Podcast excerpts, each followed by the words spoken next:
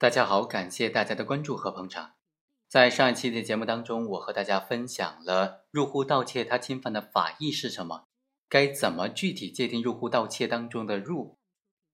上一期我们分析认为，入户盗窃当中的入必须是非法进入。今天继续和大家来理解一下什么是入户盗窃，入户盗窃当中的户指的是什么呢？关于入户盗窃当中的户的认定呢？仅有盗窃罪司法解释第三条的规定，这个司法解释就说，供他人家庭生活与外界相对隔离的住所就是户。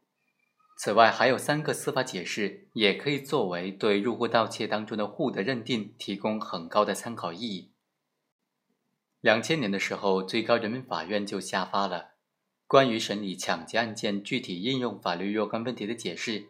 其中第一条就规定。入户抢劫是指为了抢劫而进入他人生活的与外界相对隔离的住所，包括封闭的院落、牧民的帐篷、渔民作为家庭生活场所的渔船、为生活租用的房屋等等进行抢劫的行为。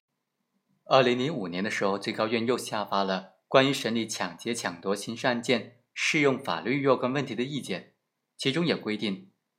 户的范围应当解释为住所。它的特征表现为供他人家庭生活和与外界相对隔离两个方面，前者的功能特征，后者呢就是场所特征。一般情况之下，集体宿舍、旅店宾馆、临时搭建的工棚等等不能够认定为是户，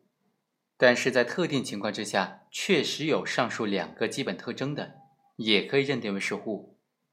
二零一六年的一月份，最高院又下发了。关于审理抢劫刑事案件适用法律若干问题的指导意见，其中就说，对于部分时间从事经营、部分时间用于生活起居的场所，行为人在非营业时间强行的入内抢劫，或者以购物等名义骗开房门入户抢劫的，就应当认定为是入户抢劫。对于部分用于经营、部分用于生活，而且之间有明显隔离的场所，行为人进入生活场所实施抢劫的，就应当认定为是入户抢劫。如果场所之间没有明确的隔离，行为人在营业时间入内实施抢劫的，就不能够认定为入户抢劫；但是在非营业时间入内抢劫的，就应当认定为是入户抢劫。结合以上司法解释，我们认为入户盗窃当中的户应当具备两个基本的特征：第一是功能特征。表现为供他人家庭生活，第二个是场所特征，表现为与外界相对隔离。另外，根据房子的用途和当时的具体情况，房子不时的在户和非户之间进行转换。我们认为，功能特征当中供他人家庭生活，应当是这样理解的：随着城市化的不断推进，许多单身的年轻人独自闯荡大城市，奋力的追寻自己的美好生活。人口迁徙日益普遍，这已经是大趋势了。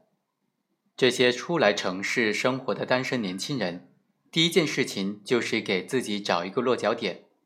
不管是自己单独租住的房屋，还是和别人合租，甚至是群租，也不管房子是大是小，豪华或者简陋，都是这些年轻人在城市当中属于自己的家，在里面的生活就是自己的家庭生活。